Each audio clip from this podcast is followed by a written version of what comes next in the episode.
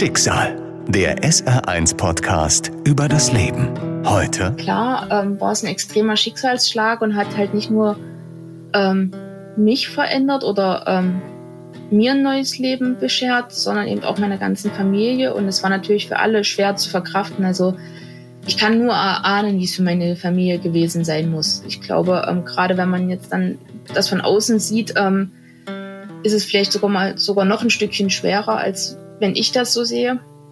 Auf der anderen Seite, jetzt mit dem, was mir das neue Leben gegeben hat und ähm, was ich jetzt für Möglichkeiten habe, ich war in Tokio bei den Paralympics. Schicksal, der SR1-Podcast über das Leben mit Martin Liss. Es ist der 4. September 2021. In Tokio ist es 11.04 Uhr am Vormittag. In einem pinkfarbenen Kajak lässt die Parakanutin Anja Adler ihr Paddel rotieren. Sie ist das erste Mal bei den Paralympischen Spielen dabei. Sie wartet auf den Startschuss für das 200 Meter Rennen. Der perfekte Tag. Der große Moment. Ja, das muss man von zwei Standpunkten betrachten. Einerseits, wenn man schon immer Sport gemacht hat, verfolgt man das. Dann ist es irgendwann auch schon von Kindheit an der große Traum, einmal bei den Spielen dabei zu sein. Jetzt im Nachhinein egal, ob Olympische Spiele oder Paralympische Spiele, weil das ist ähm, gleichwertig. Ja, das ist immer der Traum. Man sieht es im Fernsehen, man sieht die Emotionen von den Sportlern, die doch ganz, ganz anders sind als, sag ich mal, bei einer Anführungszeichen einer normalen Weltmeisterschaft. Und jetzt ist man auf einmal da, hat das geschafft, diesen Traum ja, es ist halt wirklich was ganz, ganz Besonderes. Ähm, die vielen Athleten, die da zusammenkommen, die vielen Nationen, das gemeinsame Kämpfen um Medaillen. Ähm, der Spirit im Dorf, der ist halt wirklich unglaublich. Man merkt überall so dieses Kribbeln vor den Wettkämpfen und ähm, es ist wirklich eine ganz, ganz andere Nummer. Ich dachte auch jetzt, okay, an sich, es sind die gleichen Konkurrenten. Es bleibt bei mir bei der 200 Meter Strecke. Ich habe das gleiche Boot, das gleiche Paddel. Es ist ja eigentlich genauso wie jeder internationale Wettkampf auch. Aber nein, ist es nicht. Es ist wirklich eine ganz, ganz andere Dimension und ähm, der Flair in dem Dorf und auch diese Anspannung, die man an jeder Ecke spürt, die, das macht was mit einem. Und ähm, das hat wirklich das alles zu was extrem Besonderem gemacht. Das ist ja ähm, das, wofür man auch brennt. Das ist ja das, was beim Wettkampf im Prinzip der entscheidende Faktor ist, diesen, diesen Druck zu haben, ähm, diese Aufregung, wenn man da zur Startlinie fährt, ähm, man sieht die Konkurrenten neben sich. Ähm, ja, klar, manchmal wird einem auch der Druck ein bisschen zu viel, gerade wenn man so ist wie ich, die sich gerne selber noch eigenen Druck aufbaut, nicht nur den, der von außen kommt. Manchmal ist es ein bisschen viel, aber ähm, genau das ist es, was am Ende den Wettkampf ausmacht. Anja ist Sportlerin durch und durch in ihrem ersten und in ihrem zweiten Leben. Das erste Leben das war das vor Ihrem Unfall. Ja, also vor dem Unfall ähm, hatte ich zwei große Leidenschaften gehabt. Einerseits war das die Geologie, das habe ich studiert und ähm, war kurz vor dem Unfall dabei, auch meine Doktorarbeit dazu zu schreiben, speziell im Fachgebiet Höhlenforschung. Und äh, meine zweite Leidenschaft war der Sport, der mich schon von Kindheit an begleitet hat in unterschiedlichen Varianten.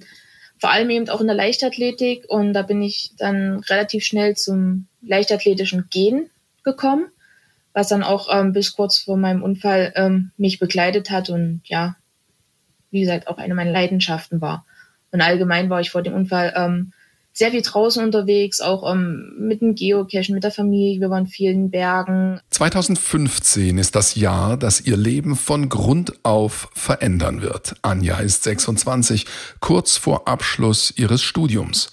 Für ihre Doktorarbeit in Geologie sammelt Anja Proben. Ja, ich war in einem stillgelegten Bergwerk, wollte eine Grundwasserprobe nehmen und dabei bin ich in einem Schacht abgestürzt, 15 Meter tief und ähm, ja, hatte sehr viel Glück gehabt, das erstmal zu überleben und zweitens auch in Anführungszeichen es ähm, verhältnismäßig glimpflich zu überleben. Ich habe eigentlich alles mitbekommen, bis auf den Aufprall. Also wie ich gelandet bin, weiß ich nicht. Ansonsten kann ich mich noch an alles erinnern. Also ich war die ganze Zeit eigentlich bei Bewusstsein.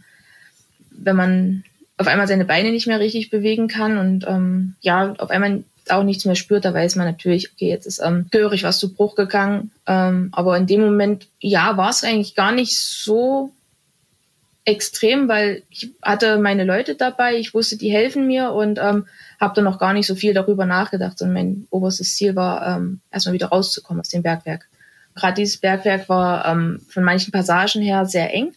Und ähm, dafür wurde die Höhenrettungsgruppe ähm, von Mansfeld Südharz angefordert und es hat insgesamt vier Stunden gebraucht, bis ich dann aus dem Bergwerk wieder raus war. Also man wird auf eine Trage geschnallt und dann mit dem Seil ähm, wieder hochgezogen. So viel habe ich dann aber auch gar nicht mehr mitbekommen, weil ich wurde dann auch ein bisschen ähm, abgeschossen mit Medikamenten, dass das alles ähm, für mich auch einigermaßen erträglich war. Anja wird nach Mauthausen ins Krankenhaus gebracht, wird gleich operiert. Ein paar Tage später wird sie in ein Hospital in Halle verlegt, das Bergmannstrost.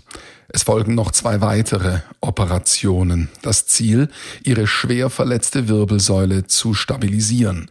Anjas Erinnerungen an diese Zeit verschwimmen. An die Phase Nordhausen, da sind die Erinnerungen noch sehr, sehr schwammig. Da ähm, weiß ich nicht mehr so genau, wie das da war, aber im Bergmannstrost wurde man dann doch erstmal mit der Realität konfrontiert. Ziemlich hart sogar, aber manche auch sehr einfühlsam. Also es war, war so eine Mischung. Es gab dann einerseits diejenigen, die direkt einen damit konfrontiert haben und die anderen, die einem langsam den Prozess oder im Prinzip das Geschehene ähm, darlegen. Aber man sieht ja im Fernsehen oft Krankenhausserien, da kommt jemand, das Querschnitt gelähmt, dann wird operiert und dann wackelt der große Zeh und alles ist wieder schick. Und in dieser Welt habe ich damals noch gelebt erstmal. Also, dass ein OP das im Prinzip wieder retten kann und dass dann ähm, alles wieder gut wird. Und dann war es im Prinzip eher dann der schleichende Prozess, wo man dann realisiert hat, ähm, so funktioniert das eigentlich gar nicht in Realität. Und ja, was dann eben doch alles dranhängt, das trifft einen dann so Stück für Stück. Es gab halt nicht diesen Moment, wo das klar wurde. Das ist ähm, im Prinzip dadurch, dass es dann doch eher so dieser schleichende Prozess war, konnte man sich auch darauf vorbereiten. Also man so Stück für Stück herangeführt wird an die Situation, klar, es gab dann auch die Phasen, wo einem das dann auch mal sehr real wurde auf einmal. Da hat man natürlich auch seine Tiefs. Und immer wenn ich so ein Tief hatte, stand auf einmal meine Mama an der Tür. Die hatte so ein Gespür dafür gehabt, wann es mir nicht gut geht und ähm, hat mich dann immer aufgefangen. Ja, deswegen kann man jetzt nicht unbedingt sagen, dass dieser eine Moment da war, wo ich das realisiert habe, sondern es war immer so stückchenweise der Moment da, dann war aber immer jemand da, der mich aufgefangen hat und das ähm, hat mir unglaublich geholfen. Die Realität, die Anja Stück für Stück akzeptieren muss, sie kann ihre Beine nicht mehr bewegen, ist querschnittsgelähmt, glücklicherweise inkomplett. Inkomplett querschnittgelähmt bedeutet, dass ähm, ich kein, also wie es der Name sagt, kein kompletter Querschnitt bin. Das heißt, es sind ein paar Restfunktionen tatsächlich noch übrig. Damit bezeichnet man den Querschnitt nicht als komplett, sondern eben, wie gesagt, als inkomplett. Bei mir liegt der Querschnitt im ersten Lendenwirbelbereich. Und ähm, ja, es sind noch ein paar Restfunktionen, gerade in der Sensibilität und ein wenig auch in der Motorik ähm, in den Beinen noch vorhanden. Also ich war insgesamt ähm, in Halle erst noch bis ähm, Jahresende in Reha und dann noch in Kreischer bei Dresden in der Reha.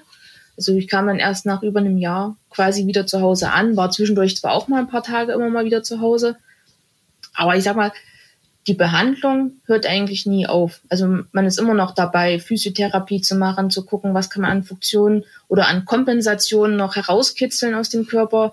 Das hört eigentlich nie auf bei einem Querschnitt, die Behandlung. Und ja, klar, zu Hause musste viel umgebaut werden. Es sind viele Treppen vorhanden gewesen. Ähm, ich habe damals im ersten Stock gewohnt. Jetzt haben wir das Glück, dass wir ein Einfamilienhaus haben. Und in der Zeit, wo ich im Krankenhaus lag, hat meine Familie, gerade meine Eltern, haben dann alles dafür möglich gemacht, dass ich in, ins Erdgeschoss ziehen konnte. Haben ja hier eine wunderschöne Wohnung eingerichtet. Ähm, den, der Schuppen wurde zum Bad ausgebaut, dass ich direkt äh, mit dem Rollstuhl reinfahren kann.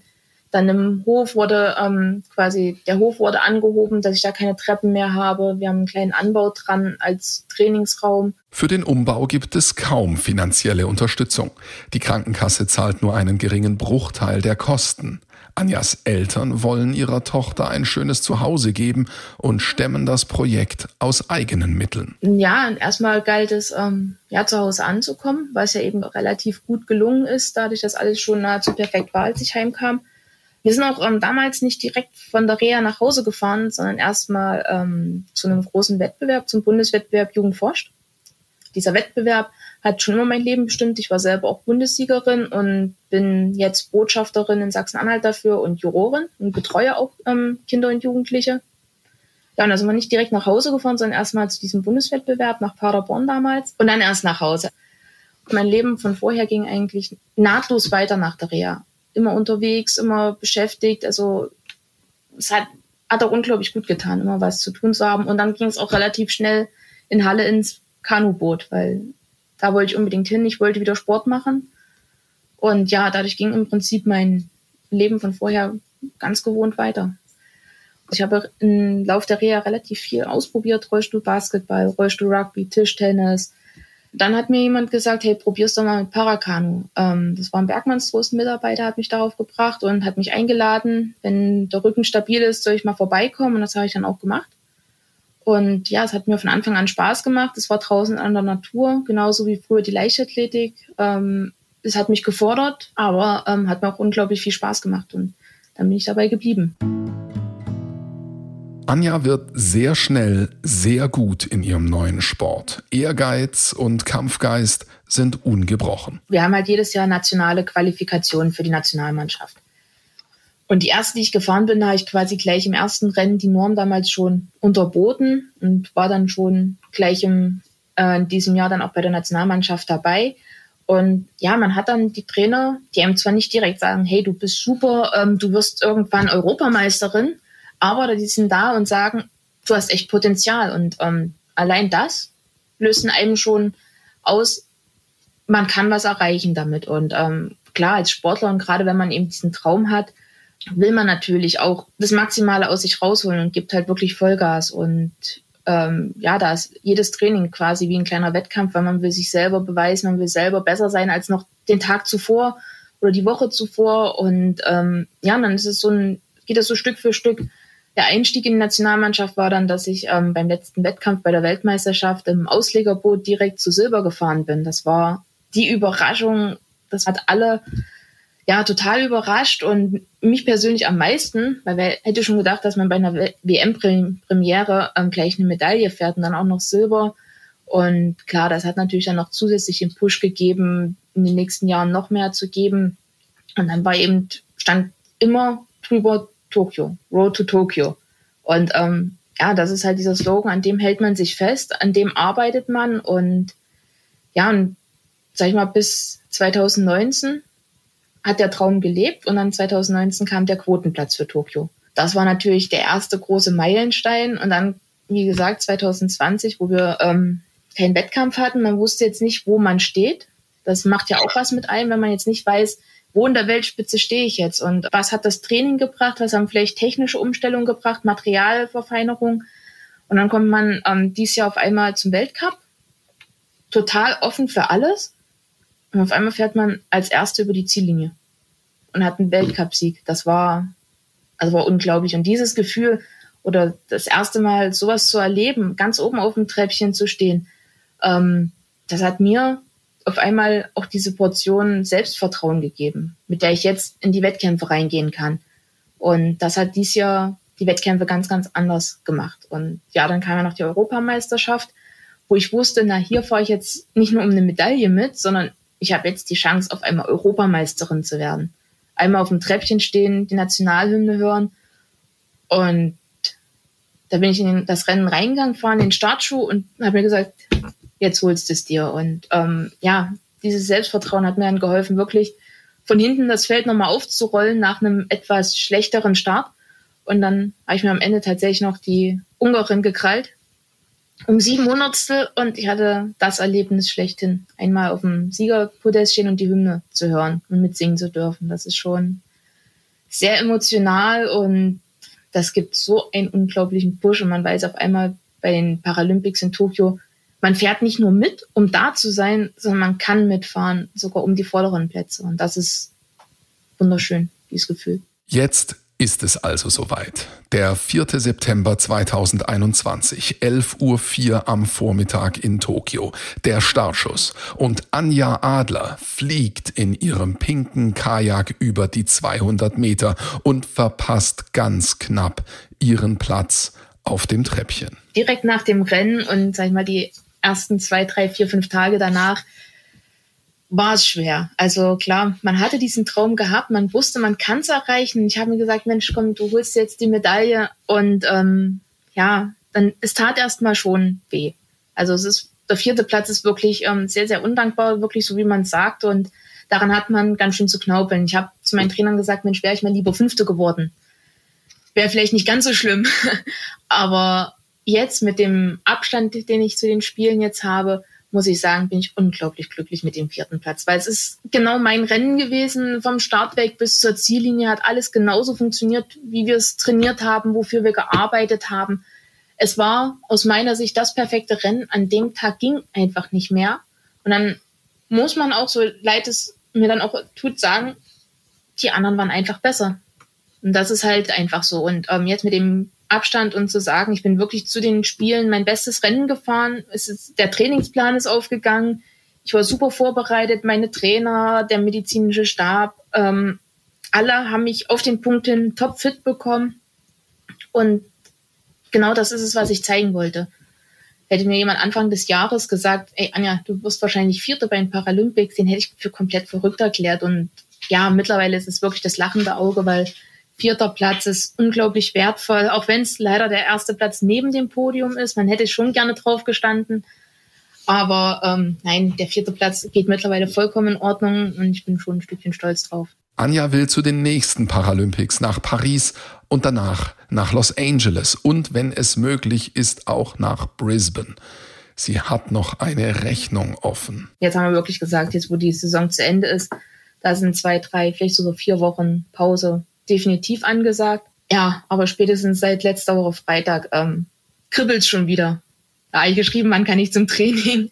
Aber ja, jetzt muss man natürlich wirklich dem Körper Ruhe geben, auch wenn vom Kopf her man schon wieder weitermachen will. Klar, man hat das nächste Ziel vor Augen, Paris. Nächstes Jahr Weltmeisterschaft in Halifax in Kanada. Man will eigentlich gleich schon wieder loslegen.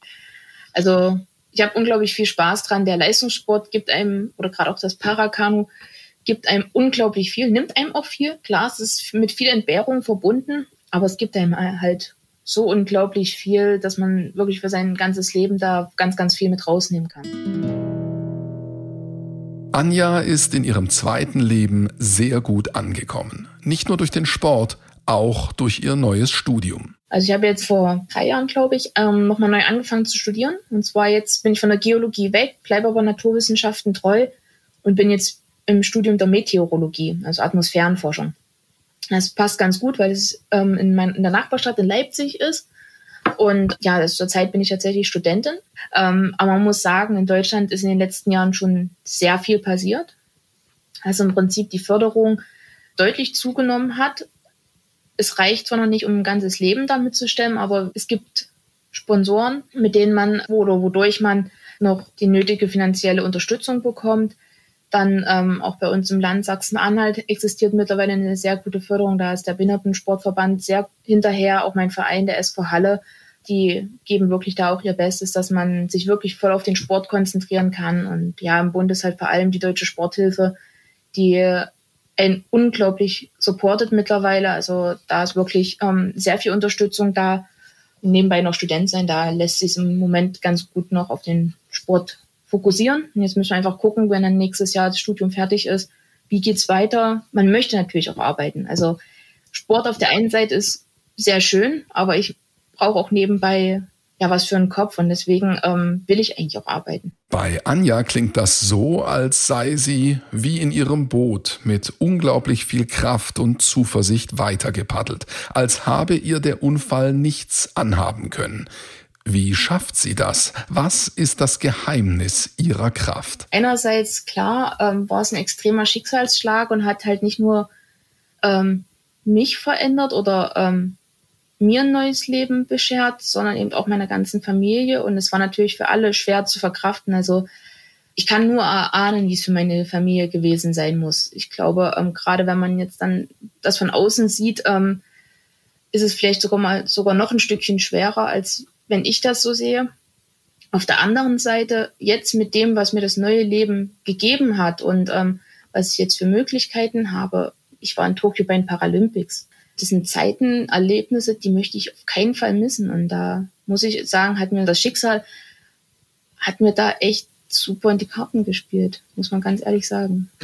Klar, am Anfang wo man noch die Perspektive noch nicht hatte, da hat man gehadert. Aber mittlerweile, nein, ich hadere eigentlich fast gar nicht mehr damit. Also ich möchte es auch um ehrlich sein nicht rückgängig machen.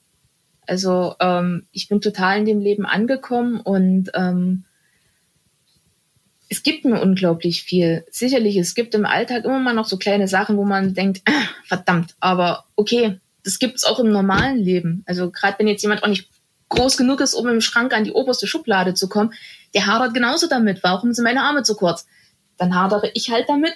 Hm, warum nur sitzend? Aber das ist, ähm, das sind so diese Problemchen, ähm, ja, das ist ein Moment mal da, dann ist es aber weg und ähm, Zeit zum Hadern habe ich sowieso nicht. Mit Studium, Sport und ähm, mit meinen ganzen Hobbys und mit meiner Familie, Freunden.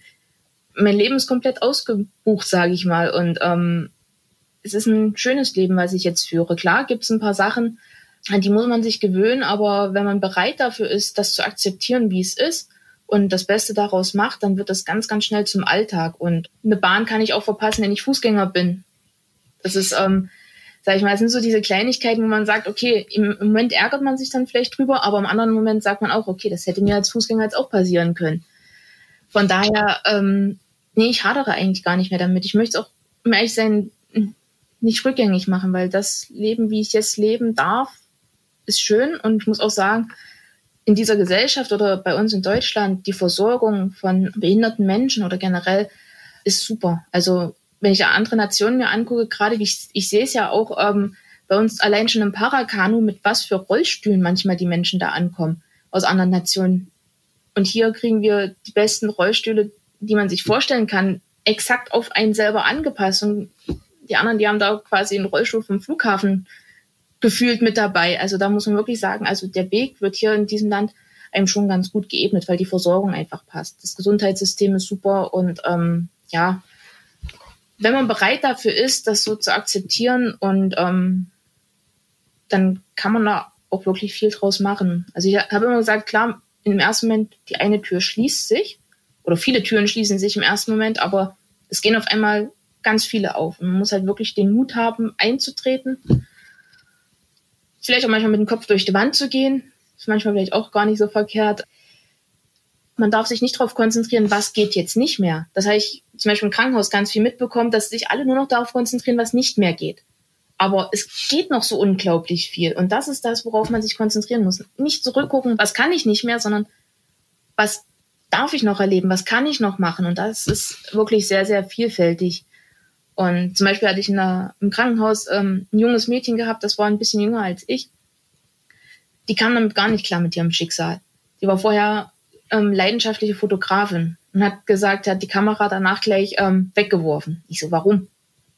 Warum wirfst du die Kamera weg? Das kann man doch noch. Klar kann man vielleicht nicht mehr aus der Vogelperspektive fotografieren, aber man kann es noch machen. Das ist das Entscheidende. Man muss Wege finden, wie man das, was man machen möchte, machen kann. Und ja, das ist, denke ich mal, das Entscheidende. Das ist das A und O. Schicksal, der SR1-Podcast über das Leben. Alle Folgen in der ARD Audiothek und auf vielen anderen Podcast-Plattformen. Eine Produktion des Saarländischen Rundfunks.